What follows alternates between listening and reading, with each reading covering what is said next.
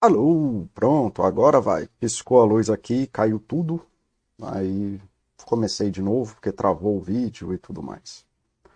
Mas aí agora vai. Som e vídeo ok? Bom dia, pessoal da Baster. Sou Paulo, moderador de saúde da Baster.com, moderador de paz, psicólogo clínico e tento ajudar vocês com questões da vida de forma geral, né, tentando trazer aí o que a psicologia tem para ajudar vocês no, no, no cotidiano, né? boa parte de investimento é conseguir não é viver bem, né? É viver bem para tentar viver melhor enquanto você busca dinheiro, enquanto você tenta fazer lá seus investimentos e tudo mais. Mas o maior investimento da vida é sempre saúde, porque é o que custa mais caro. Quando acaba a saúde, acaba tudo. E aí hoje, é, seguindo a linha lá, não é bem uma linha, mas é seguindo o tema da semana passada, a gente falou um monte sobre sono, né? Sono em adulto e tudo mais. E talvez tenha ficado claro para vocês é, que sono não é nenhuma habilidade fácil para o adulto, né? Então imagina para criança. Para criança é ainda mais difícil essas coisas. A criança fica ainda mais, é, é um processo ainda mais complexo. E é sobre isso que eu queria falar com vocês hoje. É um tema bastante recorrente no meu consultório quando as pessoas têm filho né, demora um pouquinho, mas aí depois dos seis meses começa é, esse problema do sono no bebê e tudo mais, fazer o bebê dormir e tudo mais. E tem muito bullshit na internet sobre isso. É, os pais sofrem muito porque tem tanta informação que acaba gerando ruído demais. E hoje eu queria trazer para vocês essa perspectiva que eu tenho, é um papo que eu tenho muito com os pais, quando eles entendem tal, melhora muito a qualidade de vida deles. Esse chat não vai ter slide, não vai ter nada, vai ser só minha carinha, porque é, assim quem não consegue ver o chat não fica achando que vai ser um chat de slide. Então vai ser um chat aqui mais falado mesmo, com a minha carinha. Se vocês quiserem aí desligar o monitor, passar para o celular e tudo mais, vocês não vão estar tá perdendo nada. Então podem acompanhar aí como acharem melhor e só ouvindo mesmo, podem se ocupar de outras coisas. É, justamente porque eu quero mais essa coisa da pessoa entender o que eu estou falando. Então, para falar de sono de criança, para poder entrar nesse assunto, é importante entender uma lógica sobre o desenvolvimento infantil que não é muito comum. É uma lógica que eu já apresentei quando eu estava falando de emoções, quando eu fiz o curso de emoções, que está lá na UAU Universidade e tudo mais, que é da intersecção que existe entre o biológico, o psicológico e o social. E aí é sempre uma confusão para a pessoa entender que esses três fatores estão sempre atacando a tua vida, né? Eles são os pontos de ataque da tua vida que te levam para uma ação. E dependendo de como que você pensa sobre isso, você toma decisões diferentes. E não é que um é maior do que o outro, que o biológico é maior do que o outro, que o psicológico é maior do que o outro, que o social é maior do que o outro. É você entender como essas coisas mais ou menos interagem para poder fazer perguntas melhores que te levam a tomar decisões melhores. E inclusive quando a gente fala de sono de bebê, é esse a toada que eu vou tocar aqui hoje. E antes de entrar no sono de bebê, tem essa pergunta. A minha pergunta, na verdade, é: o vídeo e o som estão ok aí para vocês? Alguém me fala aí do vídeo e do som? É, bom dia, Capixaba Raiz. Né? Alguém aí, se puder me dar o feedback do vídeo e do som. Então, a pergunta importante que é para fazer é, para mostrar isso que eu estou querendo falar para vocês, é quando que um bebê. É por que, que um bebê chora? Tá? Essa pergunta parece ser uma pergunta idiota, e de fato ela é uma pergunta bem banal, mas a gente pode pensar ela no aspecto psicológico. E a gente, pô, no aspecto biológico, falar que a criança está com sono, a gente pode falar que a criança está com fome, a gente pode falar que a criança é, tá sozinha. A gente pode falar um monte de coisa e de fato todas essas coisas seriam verdades. Mas a pergunta é mais importante, que talvez leve vocês para onde eu quero chegar, é quando que um bebê para de chorar? Porque o bebê não chora para sempre. Ele está chorando naquele momento. Sim, naquele momento ele está chorando porque ele está com fome. É uma parada muito massa, porque os pais, né, muito frequentemente, desenvolvem uma linguagem do choro com o bebê, conseguindo distinguir qual tipo de choro é o que. Isso é uma das coisas mais legais da aprendizagem de forma geral. Mas voltando ao tópico, existe essa pergunta sobre as questões biológicas do bebê e ela é legítima, ela é verdadeira e você tem que suprir essas necessidades. Mas a gente sabe que os bebês param de chorar. E aí a gente, pode responder, ah, ele está com fome, e aí quando ele para de chorar, é porque ele comeu. Ok, mas eu estou fazendo uma pergunta mais maior. Quando que o bebê para de chorar? Quando que ele para de usar o choro como um mecanismo de conseguir essas coisas que são importantes para ele no biológico? E se a gente prestar atenção, o bebê para de chorar assim que ele aprende a vocalizar. Tão logo ele consegue vocalizar água, ele para de chorar por água. Tão logo ele consegue vocalizar mamar, ele começa a pedir pela mãe. Papá, ele começa, ele para de chorar. Então você tem um decréscimo do choro. Se fosse uma tabela, você ia ver uma coisa descendo e a outra subindo. E aumento da vocalização. Então o que faz bebês pararem de chorar é aprender linguagem. E você consegue ver isso também muito fácil, que crianças que têm atraso no desenvolvimento da linguagem, elas tendem a chorar mais e por mais tempo. A gente vê que quando a criança não tem palavras ainda para expressar uma emoção, aí eu estou falando de crianças mais velhas, bota aí 4, 5 anos, ela volta a chorar. Quando ela está em ponto de desespero e não consegue comunicar as necessidades dela, ela volta a chorar. Incrivelmente a gente vê isso em adultos. Eu vejo isso muito no consultório. Né? Eu sei quando eu tenho um psicólogo que eu gosto muito, que é o Paulo Magalhães, aqui de Brasília, que ele fala que o paciente dele só chora quando ele erra. E eu interpreto isso, que é quando ele colocou o paciente numa condição que ele ainda não ensinou o paciente a falar da dor que ele está sentindo. Então é muito comum que adultos chorem. E não só chorar, mas tem ataques de raiva e tem expressão ampla das emoções, assim, da coisa bem. Ah, né, arara, ah, circo pegando fogo, quando as palavras falham.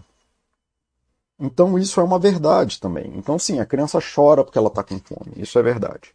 Mas ela também chora porque ela não sabe pedir as coisas de outras formas. E tão logo ela aprende a falar, ela para de chorar e começa a pedir. E quanto mais ela aprende a desenvolver linguagem, mais ela tende a não chorar e mais ela tende a se comunicar. Isso também é uma verdade. Né? E se a gente fosse isso é no psicológico, né? daquilo que a criança está aprendendo com ela. E tão melhor vai ser esse desenvolvimento da criança quanto ela tenha um social que promova o uso da linguagem, que ensine para ela palavras, seja na escola, seja em casa, seja como for, seja com interação entre amigos e etc, etc, etc. Então, quanto mais a criança aprende a verbalizar as coisas, vocalizar e se comunicar verbalmente, menos ela tende a ter arroubos emocionais. Quanto mais ela aprende a pedir, quanto mais ela aprende a negociar, quanto mais ela aprende o papel da comunicação, menos ela tende a chorar. Isso também é verdade. E quanto melhor esse ambiente para gerar isso para a criança, melhor vai ser o desenvolvimento da criança, menos desesperada ela vai se sentir, menos estressada ela vai se sentir, mais ela vai ter autocontrole, porque ela tem métodos de gerar aquilo que ela precisa, e melhor vai ser o desenvolvimento dela. Então tem essa interação infinita aí do biológico, do psicológico e do social. Melhores ambientes geram melhores psicológicos, que geram melhores biológicos, que melhores biológicos geram melhores predisposições psicológicas, que favorecem as coisas do ambiente. E quanto melhor o psicológico, mais controle ela tem do biológico e mais consegue acessar as coisas sociais. Então essas coisas interagem todas juntas, né? E a criança, assim como qualquer pessoa, mas nesse caso eu estou falando da criança, a criança, né, quanto mais essas coisas andam juntas, melhor é o desenvolvimento dela sem uma prioridade. Lógico que quando tem problemas biológicos severos, ou problemas psicológicos severos, ou problemas sociais severos, isso se torna um ponto de ataque é, de intervenções, de alterações, de mudanças e tal, que tomam prioridade. Né? Não estou falando que você vai resolver um sopro de coração conversando com a criança, né? são coisas diferentes. Ok? Então, dito isso, eu espero que agora fique um pouco mais claro de que a gente não pode falar, especialmente quando a gente está falando de uma criança, de um desenvolvimento biológico isolado. Né? Isso fica muito claro. Se você tira a criança de um desenvolvimento psicológico e social que favorece a verbalização, ou que ela não desenvolve habilidades de comunicação plena, habilidades de negociação, aprender a fazer pedidos, aprender a colaboração com os adultos e com outras pessoas, mais você tende a ter uma criança que tem dificuldades. Tá, Paulo, o que, que isso tem a ver com sono? Porque a criança, não só a criança, mas tudo que acontece com a criança acontece nesse espectro, e a gente pode pensar sobre essas coisas dentro do, dessas mesmas condições. Então, assim, a gente sabe que a criança tem um biológico que ela precisa dormir, porque ela é um ser humano. Ser humano seres humanos precisam dormir. Né? Não só seres humanos, mas seres humanos precisam dormir. E a gente sabe também que, assim como adultos não sabem dormir, né? mesmo que seja uma coisa biológica básica, adultos, muitos adultos não sabem dormir, não sabem comer, não sabem respirar, ficam sempre respirando afoitos e tudo mais. Então, assim, não é porque é uma coisa biológica básica que as pessoas sabem manejar aquilo ou desenvolver um controle dessas coisas.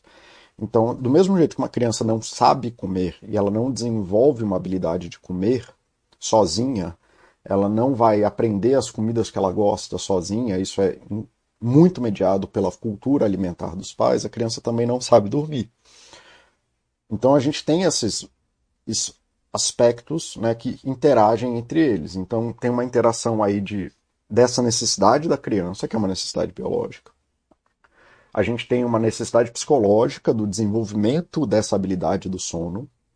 E aí a gente tem que ter um social também que favoreça tudo isso. E aí a gente pode fazer a mesma pergunta sobre o sono. Ah, mas aí a criança chora para dormir, não quer dormir sozinha, barará. É sempre um escândalo para dormir, piriri pororó. E aí tem uma coisa muito massa no, na coisa do sono da criança, que quando a gente pula do estágio de bebê para uns 3, 4, 5 anos, fica mais fácil de ver. Quando que a criança para de se debater na cama? Né? Quando que a criança para de ter crises de sono e tudo mais, e piriri pororó. Tão logo ela desenvolve a autonomia para ir para a cama dos pais. Então, quanto mais a criança ganha liberdade em se movimentar para a cama dos pais, mais ela tenta cooperar, mesmo que seja numa negociação vazia. Aí ela dorme lá, acorda no meio da noite, vai para a cama dos pais e dorme lá. Então, quando ela desenvolve essa percepção e essa capacidade, o sono dela naturalmente fica mais fácil. Ah, então, Paulo, eu vou ter que esperar até meu filho ter que andar e não sei o que para ele ir para minha cama, para ele parar, mas eu não quero que ele durma na minha cama e tudo mais. Tudo bem. Eu não estou falando que é isso. Eu estou tentando mostrar esses modelos de interação e como é que eles acontecem, que nem sempre as respostas que a gente quer são as respostas óbvias.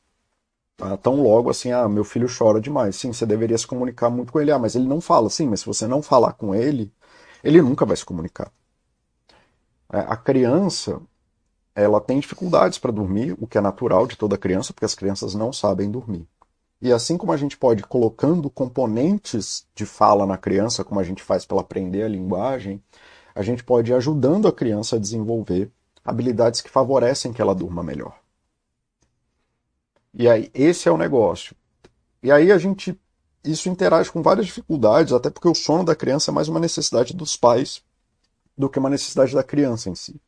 Os pais querem que a criança durma, e que a criança durma bem e tudo mais, para eles poderem dormir, e aí eles poderem trabalhar. Só que isso é um contrassenso com a necessidade das crianças, porque a última coisa que uma criança quer, especialmente um bebê, é se afastar dos pais. Tá?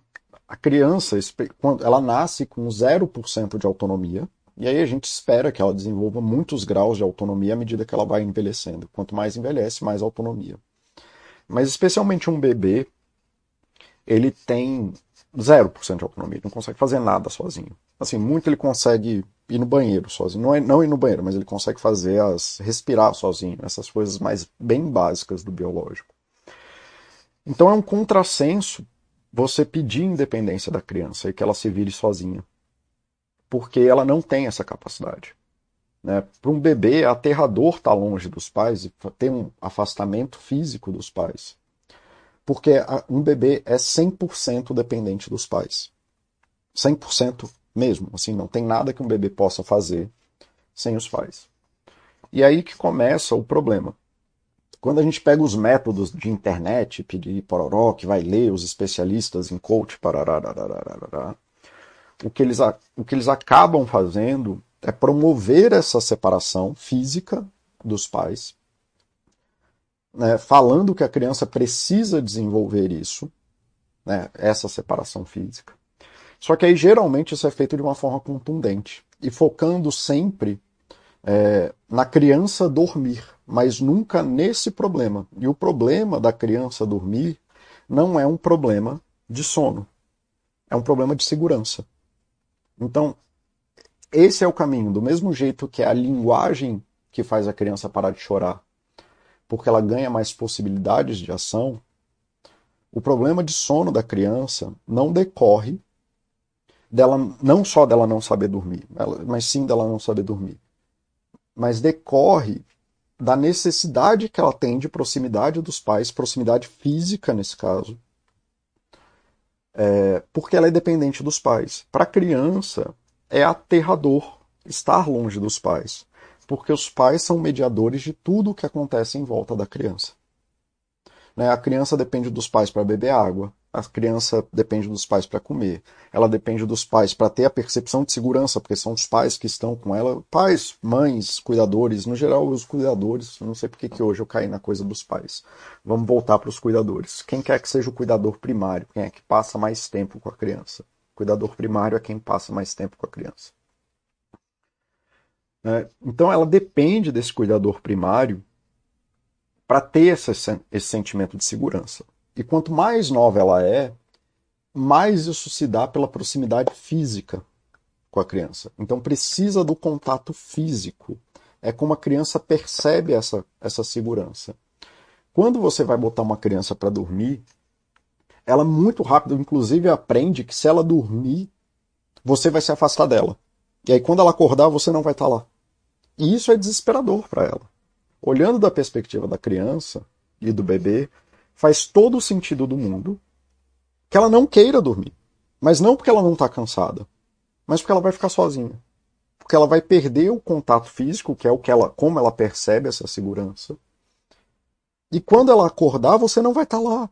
E isso é horrível. É absolutamente desesperador. Isso faz todo sentido.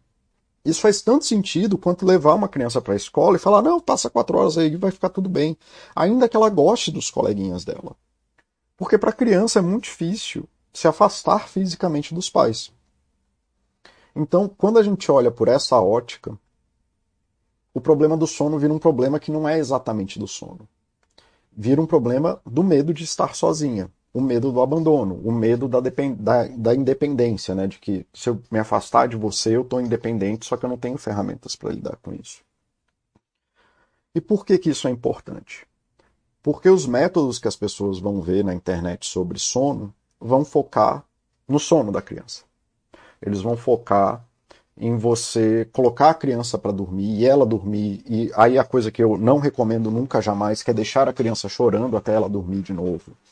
E tudo mais, e piriri pororó. Né? E aí esse, essa coisa de deixar a criança dormir tem vários problemas associados a isso, que às vezes dá muita merda, às vezes não dá, mas tanto faz. Eu nunca acho que esse é um bom caminho. É, se a criança está chorando, sinal de que tem alguma coisa errada e que a gente tem que dar atenção. Mas esse método é muito utilizado justamente por, por isso, que ele não está atacando o que a criança precisa, ele está atacando o sono, que é uma necessidade dos pais. Então, esse foco excessivo no sono da criança, ele bota a criança num estado que é o de maior vulnerabilidade dela, que é o lugar onde ela está mais desamparada possível, na pior hora possível, que é o lugar que ela está cansada. E por isso que esses métodos envolvem essa repetição exaustiva, essa briga e tudo mais, e piriri pororó. E, cara, se seu filho não tem problema para dormir, ótimo, tranquilo, parabéns, você é um abençoado, sua vida é maravilhosa, mas nem sempre é assim que funciona. E aí talvez esse chat não seja para você, mas é para os pais que têm essas dificuldades. Quando a gente olha para a dificuldade do sono da criança, olhando por essa perspectiva da separação e da mediação, a gente consegue abrir o leque para pensar sobre outras coisas que talvez sejam mais importantes e que, na verdade, eu acho extremamente importantes. De que o problema do sono não é um problema de dormir. É um problema de insegurança. E que faz sentido a criança estar tá insegura. E que quando você põe ela na condição de que agora você precisa dormir, mas ela sabe que uma vez que ela dormir, ela vai se botar na, no lugar de mais insegurança possível, porque essa é a hora que vai ter esse afastamento físico dos pais, essa é a hora que ela vai ficar desesperada, e é por isso que a criança começa a conflitar com o sono.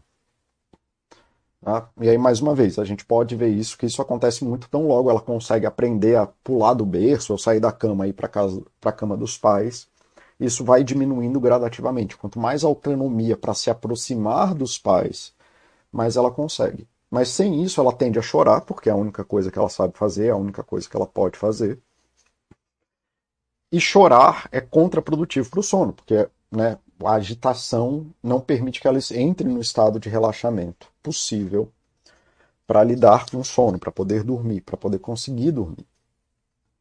Então, em vez de olhar para o sono, o que eu recomendo para os pais que eu converso sobre isso é eles olharem para a perspectiva da separação física da criança. E para isso como um processo, que é um processo que vai ter que acontecer de um jeito ou de outro, não dá para ficar amarrado com a criança 24 horas por dia. Mas um processo em que você desenvolve formas de estar com a criança sem a necessidade do contato físico obrigatório. Formas de estar com a criança utilizando a linguagem como método de aproximação. Formas de estar com a criança estando em volta da criança, mas sem o contato físico de forma que ela desenvolva, a, ao invés de uma percepção de segurança pelo contato físico, pela proximidade, pela comunicação, pelo bem-estar, pela brincadeira, pelo toque eventual e não pela é, separação, e não pelo contato físico. Então, a ideia, assim como é a coisa do choro em relação à vocalização, de que quanto mais a criança aprende a vocalizar, mais o choro dela como pedido vai diminuindo, então ela aprende a falar as coisas e à medida que ela vai chorando, o, quanto ela vai chorando vai caindo. À medida que a gente vai ensinando a criança a se movimentar e estar em volta do ambiente com você, só que sem a necessidade do contato físico, de que ela pode ter uma segurança com você, sem a necessidade do toque, em que se ela vocalizar papai, você vai aparecer, se ela vocalizar mamãe, você vai aparecer, da criança esperar você ir e voltar, de você se afastar e ir e voltar, é, é assim que você vai transformando o conceito abstrato que a criança tem na cabeça dela de segurança pelo toque físico, transformando esse conceito pela existência e pela coexistência. Isso faz sentido para vocês? Às vezes as pessoas ficam confusas com isso. É, e aí vocês podem fazer perguntas sobre isso, tá bom? Tá. Então, Paulo, tá bom. Você me falou que o problema do sono, na verdade, não é um problema de sono. Né? O problema de sono, muitas vezes, ele vem por conta dessa questão da segurança. Mas e daí? Eu não, isso não faz diferença, porque na hora do sono você está me falando que a criança vai estar tá insegura, e aí que ela vai chorar e dane-se. Aí eu vou. O que, que eu faço? Eu vou ter que pular dentro do berço, abraçar a criança e pronto, é isso? Não. Não é isso. Porque se a gente pensa nisso, que o que falta para a criança são habilidades da que levam à percepção de segurança abstrata, que não depende do contato físico, né, obviamente a pior hora possível é a hora que a criança está desesperada para você fazer isso, porque essa é a hora que ela está mais urgente na necessidade dela. Assim como você não vai ensinar a criança a obedecer pedidos quando ela está machucada, né, essa é a hora que você faz o cuidado direto, você vai lá, abraça, pega, ajuda, faz carinho, dá beijo, você não espera nada da criança naquela hora. A hora do sono é a hora que você não vai intervir. Né? Você vai trabalhar por fora, em volta da vida, essa noção da né, de que existe segurança entre você e a criança, de que você pode estar seguro aqui e ela está segura aqui, mas sem a necessidade da, da, da aproximação física. E aí você pode fazer isso de várias formas. Você pode fazer isso estando com a criança em volta de você, você pode fazer isso deixando a criança brincar, carregando menos a criança no colo, ensinando a criança a vir a sua direção ao invés de você indo para lá. É, uma das coisas que eu falo muito para os pais que estão nessa, nessa dificuldade é de incluir a criança na rotina diária, onde a atenção não seja obrigatoriamente voltada para a criança, mas que ela interaja com as coisas em volta dela. Por exemplo, é, ir no mercado e estar com a criança nesse. Ah, sim, mas é um bebê? Sim, é num bebê. Aí você pega as coisas, dá para ele cheirar, dá as coisas para ele segurar, para ele brincar enquanto você está ocupado. mas você vai trocando essa interação com ela e aí ela vai aprendendo gradativamente que ela não precisa estar no centro da sua atenção a toda hora, que ela não precisa é, chorar. Então aí você está lá no mercado com ela, ela fala mamãe, papai, você vai lá, interage com ela e tudo mais, brinca com ela. E aí você volta fazendo o que está fazendo. Cozinhar, para quem gosta de cozinhar, é uma coisa muito boa. A criança adora mexer com comida de forma geral. Né? A criança pega tudo e põe na boca. Então quando você está cozinhando, fazer ela participar do processo da vida. Fazer ela participar das coisas que estão acontecendo ali. Lógico que de forma adequada para a criança. Você não vai dar uma faca de cozinha uma peixeira para a criança brincar. Tô falando você dá um pedaço de cenoura para ela ficar brincando ali e tal, sem deixar ela comer, porque ela pode engasgar, ou então dar um fiapo de cenoura para ela ficar cheirando e tudo mais.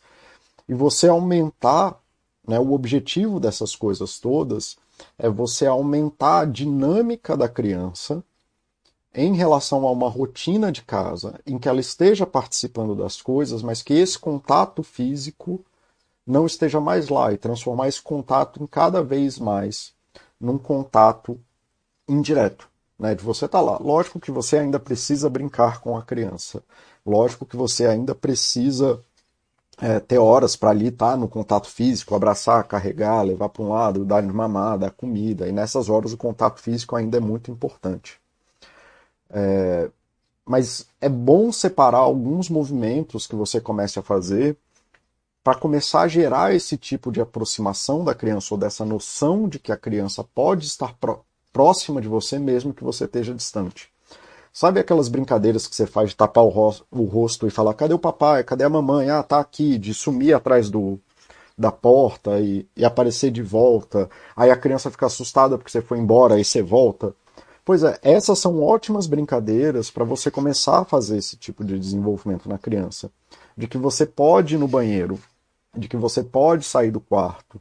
É uma ótima hora para você começar a fazer pedidos para as crianças, e tão logo elas têm lá 4, 5, 6 meses, as crianças são capazes de perceber esses pedidos e entender. Então, se você vai sair do quarto, você fala assim: papai vai pegar água. Assim, de novo, você quer fazer um aumento gradual dessa distância física direta até o lugar onde você possa sair do quarto. Então, não é que você vai sair do quarto e voltar daqui a 15 minutos. É uma coisa gradual que você faz de ah, eu vou ali na sala, eu me escondo atrás da parede e volto, eu me escondo atrás da parede e volto, né? Bem essa brincadeira do picabu ali, do ah, cadê o papai, cadê a mamãe? Tá? Então, assim, quanto mais você faz isso do eu vou ali e volto, eu venho aqui e volto, você fica aí e volto, e aí falando ainda com a criança, essas coisas são muito boas para gerar essa mediação indireta e a criança desenvolver essa percepção de que ela está segura dentro da casa e não em contato físico direto com o cuidador, seja ele quem for. E quanto mais isso acontece, mais fácil vai ficando. É, mas é muito difícil você fazer isso de uma ruptura direta. Isso é tão comum, mas tão comum, né, esse problema da ruptura direta, que pela dinâmica é, organizacional da vida, o que acontece é que um dos cuidadores fica mais tempo com a criança do que o outro, seja o pai ou a mãe, ou quem quer que seja, avó, tio e tarará. E muito do que acontece, né, acontece que um consegue desenvolver essas habilidades com a criança. Então, um dos, seja lá quem estiver cuidando, com a criança consegue fazer esses movimentos de separação física, e consegue se distanciar da criança, falar para a criança, eu vou no banheiro e eu volto, eu vou ali, eu volto, eu vou ali e tal, não sei o que, piriri, pororó, e a criança continua ali numa rotina organizada. Isso eu estou falando de crianças mais ou menos de um ano. Só que quando outro cuidador, seja ele quem for, que geralmente é o homem, porque estava trabalhando, tararararara, chega em casa, ele não desenvolveu com a criança esse tipo de separação. Aí a criança entra num movimento de demandar e ainda precisar desse contato físico. E aí um dos dois, né, seja lá quem for, ele acaba falando, ah, mas comigo não é assim. É, com você não é assim, porque você não desenvolveu isso. E o outro, que tem que tocar a rotina com a criança, acaba desenvolvendo e a criança tem essa percepção de segurança. O que sai para trabalhar, o que passa menos tempo em casa, a criança vê de manhã, ele dá oi, e aí quando a criança volta, ele, ah, papai, mamãe, não sei o que, barará, e ele quer ainda esse contato físico, porque ele ainda não desenvolveu com aquele cuidador essa noção da separação e da presença, de que você pode estar separado fisicamente e ainda assim presente. Então, mais uma vez, ah, mas então eu estou ferrado. Não, o que você vai fazer é a mesma coisa. Você vai tentar, dentro do máximo possível, desenvolver essas atividades com a criança em que você esteja presente, ativo e participante, seja das coisas que você está fazendo ou das coisas que ela está fazendo, mas com essa atenção flutuante, ao invés de estar dentro do contato físico. Paulo, você está falando tudo isso, o que, que isso tem a ver com sono? Bom, essa é a primeira parte. Né? Se você não consegue fazer uma separação física da criança, é quase impossível que você vá conseguir botar ela para dormir, né? ou pelo menos longe de você.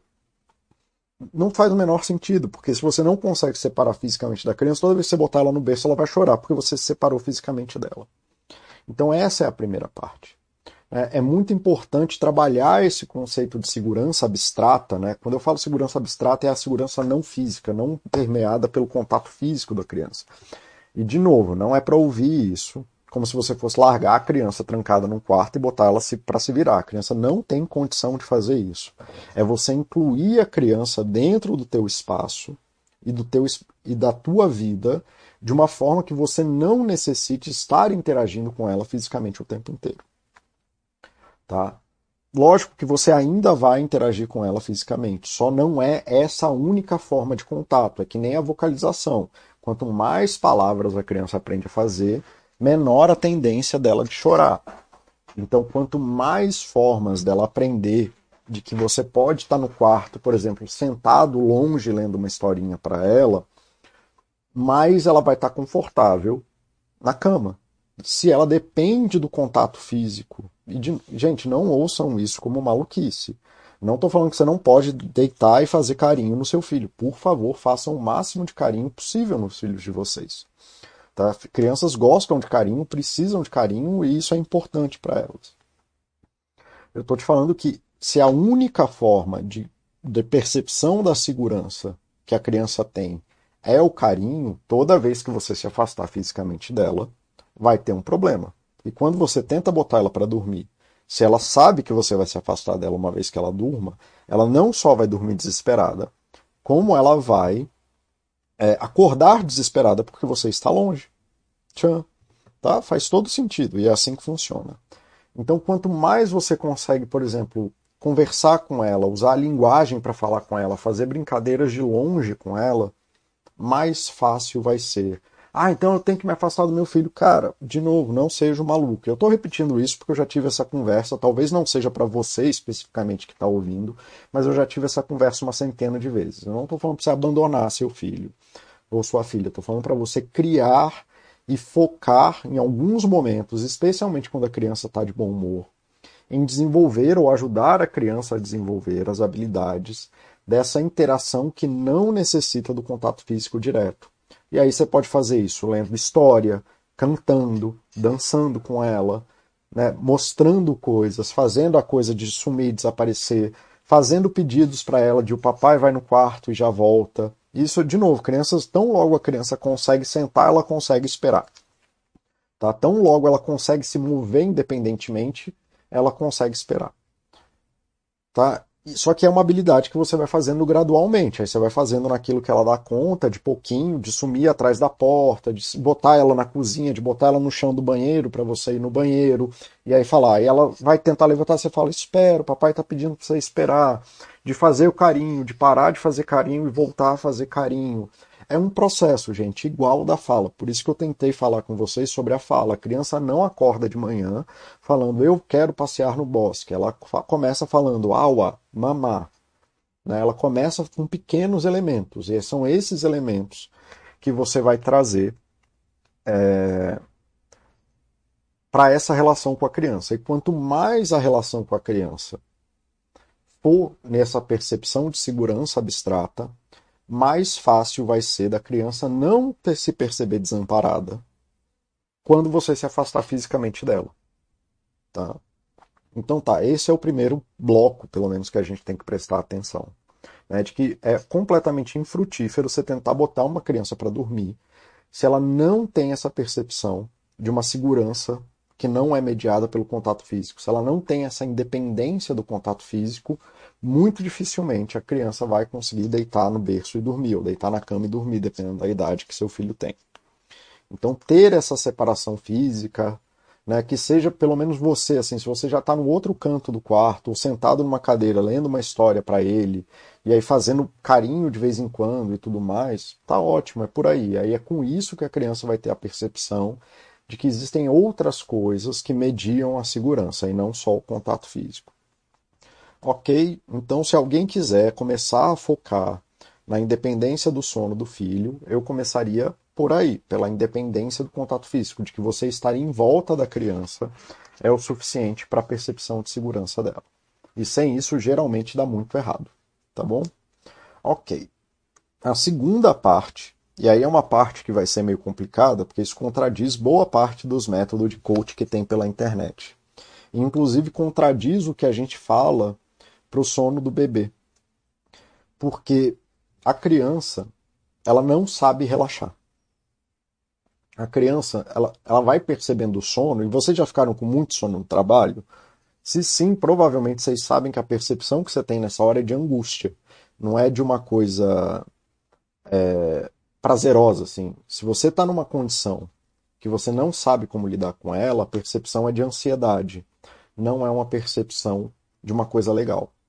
E a criança não sabe relaxar, ela não sabe diminuir o fluxo dela para se botar num estado de sono. Por isso que muita criança chora até dormir. Ela chora, chora, chora, chora, chora, até a hora que acaba a energia dela, até a hora que ela não tem mais nada, e aí ela dorme, mas na verdade não é de sono. Ela dorme de exaustão. Então, é muito importante você desenvolver uma rotina de relaxamento para a criança, né, em que você vá progressivamente diminuindo, você vai percebendo com ela e nomeando para ela que ela está ficando com sono, que ela está ficando cansada, e ajudando ela a perceber esse estado.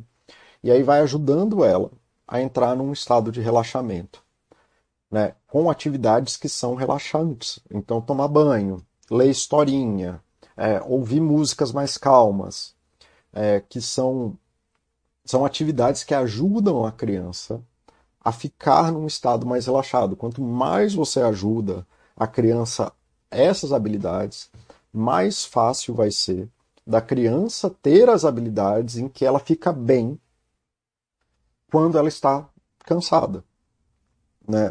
E aí, de novo, não obrigatoriamente você vai fazer isso só na hora do sono. Como eu disse antes na coisa da percepção de segurança, isso aí durante o dia a criança tem picos e vales, né? Você consegue ver um pai, o cuidador que está lá, consegue ver a hora que a criança está mais agitada e a hora que ela está mais para baixo.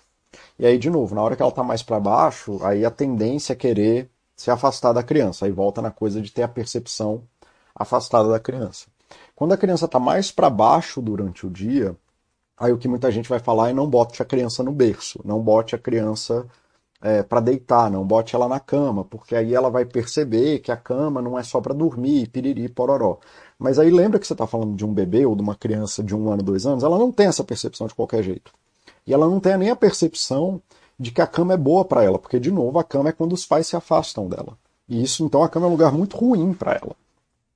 Então, é muito interessante, na hora que você tiver nesses momentos mais de baixa da criança, você aproximar ela da cama, mas não no sentido de forçar ela a dormir, mas de que lá é o lugar das atividades relaxantes.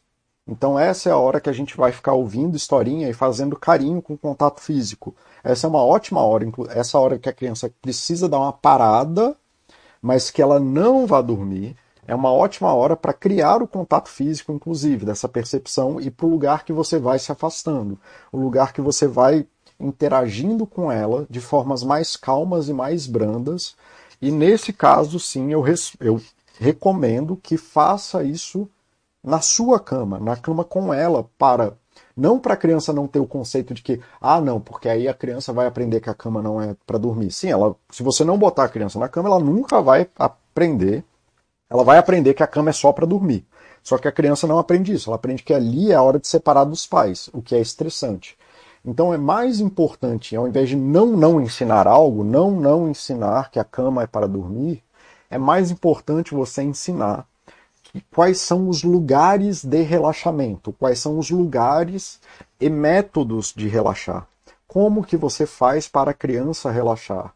E você, como tudo na, na, na, parentalidade, é você fazendo com a criança, né? Falar com a criança é a coisa mais, é a forma mais inútil possível. Apesar de que você tá sempre, tem que estar tá sempre falando, falar é a forma mais inútil possível. Falar com ela só paga dividendos ali depois dos quatro anos. Mas a criança, quando você fala com a criança, você tem que estar tá descrevendo o que você está fazendo infinitamente. Não é esperando que ela entenda, é pagar dividendo mesmo. Você vai falando, falando, falando, para daqui a quatro anos cair a ficha da criança. Então você vai botar ela para dormir nesses lugares, não para dormir, mas para estar em estado de relaxamento nesses lugares, para ela aprender que, um, lá é o lugar onde as coisas acalmam, e dois, quais são as atividades de relaxamento. E aí, quando ela está nesse movimento de estar tá no vale, né? Quando eu falo vale, mais uma vez, é entre aquela é aquele momento do dia que você percebe que a criança está ficando mais sonolenta ou que está ficando mais lenta, que ela brincou muito e ficou cansada. Aí eu não sei qual é o nome que vocês dão isso, nisso para sua família. Enjoado às vezes. Cada pai ou mãe percebe isso e dá um nome diferente. Mas é aquela hora que você vê que tá, a bateria está mais baixa, mas você também percebe que não é a hora que a criança vai dormir. Então é uma ótima hora para você estar com a criança e ensinar todas essas habilidades que ela precisa ter e de quais são as atividades que ajudam ela a montar essa escadinha do para baixo. Que pode ser sim ficar no colo, e aí nessa hora eu não me oponho. E aliás, em hora nenhuma eu estou me opondo a criança estar em contato físico. Eu, cara, eu tenho muito contato físico com meu filho até hoje. Ele vai fazer oito anos, inclusive. Eu ainda toco, abraço, beijo muito ele. E em hora nenhuma eu penso que isso é um problema, e isso não é um problema. O problema é só ter a percepção de segurança dessa forma. Mas essa é uma hora assim que você abraça, fica junto, ensina a criança a estar bem quando as coisas estão para baixo. Porque lembra, se você não tem a capacidade de interpretação emocional, e muitos adultos não têm, muito menos uma criança, aquilo ali é angustiante para ela. Tanto estar acelerado quanto estar muito no vale é angustiante para a criança, porque é uma variação de aceleração, é tipo o carro acelerar ou frenar de uma vez, a criança fica meio zoada. Então é importante nessa hora você focar nessas habilidades. Focar nessas habilidades do distanciamento físico, por mais que sim, você deva continuar tendo contato físico com seu filho, com a sua filha para todo sempre. Apesar de que na adolescência eles gostam menos, mas é importante ter algum tipo de proximidade física sempre. Contato físico é muito importante para seres humanos, tá? Tirando para os meus primos lá, que a gente tem meio que uma cerquinha em volta da gente, que não. Né, a galera do meu tipo não gosta muito de gente se aproximando da gente. Mas tirando isso, né, a gente, seres humanos gostam muito do contato físico, mas nessas horas da baixa, é as horas em que você vai cantar musiquinhas para a criança e deixar ela aprender a relaxar. É a hora que você vai botar sei lá, meditação, o CD lá de meditação infantil, o app de meditação infantil. É a hora que vocês vão ouvir a narração ali de criança, que você vai ler historinha para ela. É a hora que você vai, se você gosta muito do contato físico, é a hora que você vai diminuir o contato físico de estar tá abraçado no colo para um carinho na perna, um carinho no pé, um carinho na barriga, um cafuné e coisas assim. Né? Então, pelo, se você não tá no, se você ainda quer o contato físico, que ele pelo menos não seja aquele contato físico amarrado, né, amalgamado de tá, ter que estar abraçado o tempo inteiro, mas de que esse carinho né, da mão só é legal e de que você pode parar e voltar a fazer esse carinho. É a hora que você vai, enfim, começar a botar luzinha girando na parede, ficar falando, olha a girafa, olha não sei o que. Então essa é a hora, de novo, não é a hora do sono. A hora do sono onde a criança está efetivamente cansada, onde já passou o dia inteiro, é a pior hora de fazer as coisas, porque é a hora que a criança está mais desesperada e é a hora que, se ela não tem a percepção de segurança, é a hora que ela vai mais sentir a sua falta. Então, essa eu estou falando da hora ali da baixa, daquela baixa que dá no meio do dia. Essa é a hora que você vai ensinar fazendo com a criança os mecanismos que elas precisam para ela aprender a relaxar com conforto. E quanto mais você focar nessas habilidades que eu estou falando, que são mediadas verbalmente, que são mediadas pelo contato, que são mediadas de você né, dar água para ela e ela ficar ali né, segurando a água e tomar e tudo mais, de você fazer carinho nela, de você tá trazendo a atenção dela para outros estímulos, mas de uma forma mais lenta, é quando a, angústia do caraca, eu desacelerei, o que está acontecendo aqui? Ah, meu Deus do céu, porque mais se ela soubesse falar, era isso que ela ia falar. Ah, o mundo está parando e eu não consigo fazer nada sobre isso. É a hora que ela vai aprender essas habilidades que ajudam ela a estar calma, porque crianças não conseguem ficar calmas. Só que isso você tem que fazer fora do momento de tensão. Aprender qualquer coisa no momento de tensão é sempre a pior hipótese possível. É como eu exigir de você que você aprenda matemática fazendo provas. É uma coisa ridícula. Não tem por que pedir isso das crianças. Né? Muito menos dos bebês, que são muito dependentes. Tá? Então, assim, isso aí é bem oposto ao que o pessoal está falando. É, geralmente eles falam essa coisa de não fique no berço nunca, parará, para mim é um contrassenso, eu não entendo como é que a criança vai ganhar uma percepção de que o berço é um lugar ok se ela não ficar bem no berço. Ah, mas então a gente vai dançar o, sei lá, o foxtrot com a criança no berço. Não, gente, é na hora ali do relaxamento, na hora que você percebe que a criança está precisando baixar a bola e ela está precisando dessa habilidade de ficar com a bola mais baixa. Tá?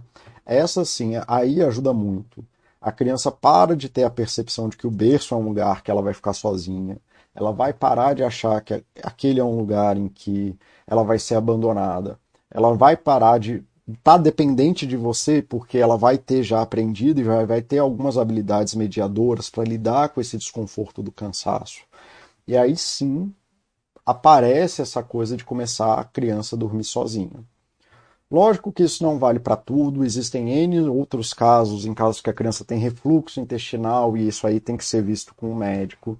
Tem crianças que têm terror noturno e essas vão precisar de uma proximidade maior por mais tempo. É, tem crianças que, é, por N motivos, acabam tendo um processo mais lento. E aí eu mantenho que nenhuma fórmula se aplica a qualquer criança tá? Porque cada criança tem o caminho delas e, e elas têm que elas precisam ter as necessidades delas atendidas. Né? Causar essas rupturas drásticas é muito cruel com as crianças. Então, à medida que você vai fazendo esses movimentos, à medida que você vai percebendo essas micro mudanças com a criança, você consegue gerar essas aproximações daquilo que você espera da criança e sem atacar o problema do sono, geralmente. Assim como a gente não ataca o choro da criança mandando ela calar a boca.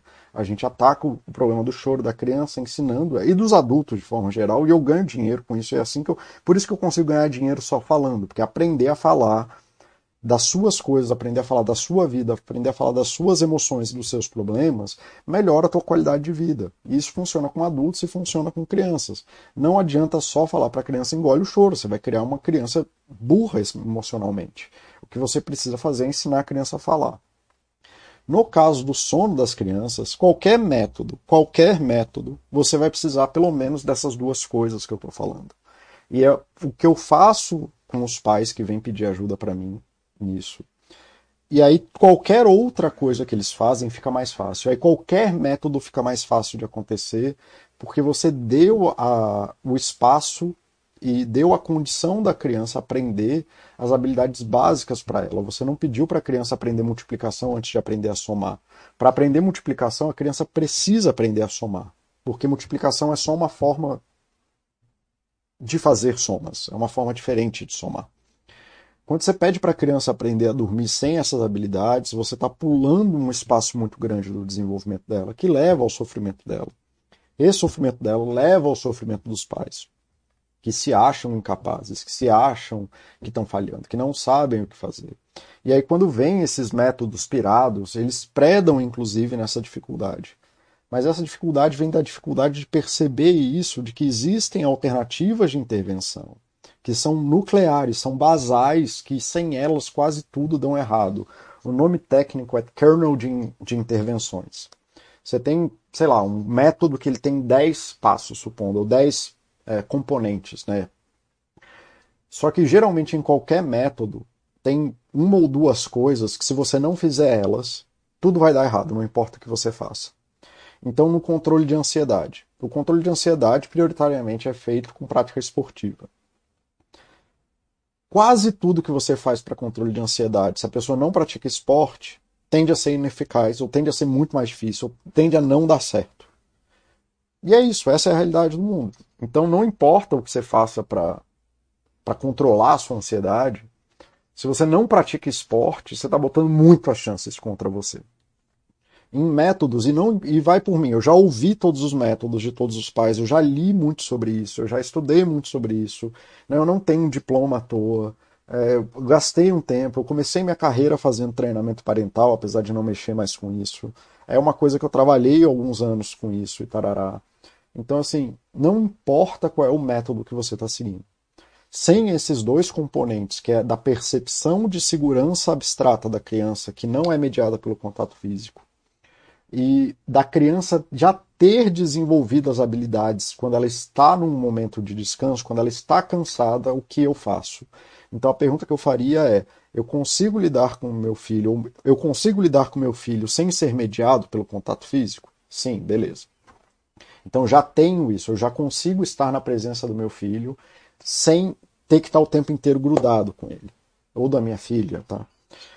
E dois, eu já parei para ensinar o meu filho ou a minha filha o que ele tem que fazer quando ele não está num movimento de alta. Eu já ensinei ele a ser uma pessoa calma. Eu já ensinei, ele já tem as habilidades para quando as coisas estão mais calmas, mais lentas, ele sabe o que fazer nessa hora ele já aprendeu a viver com o cansaço, ele já viveu a aprender com o desânimo, ele já aprendeu a viver com aquele, bo... aquele banzo depois do, do almoço. E que não seja é, vendo desenho, porque não tenho nada contra telas, a gente já teve a discussão de telas aqui algumas vezes, já fiz chat sobre isso. Eu não tenho nada contra telas, eu tenho contra telas serem o único mediador da criança. Então eu já ensinei meu filho a ouvir historinha quando ele está cansado.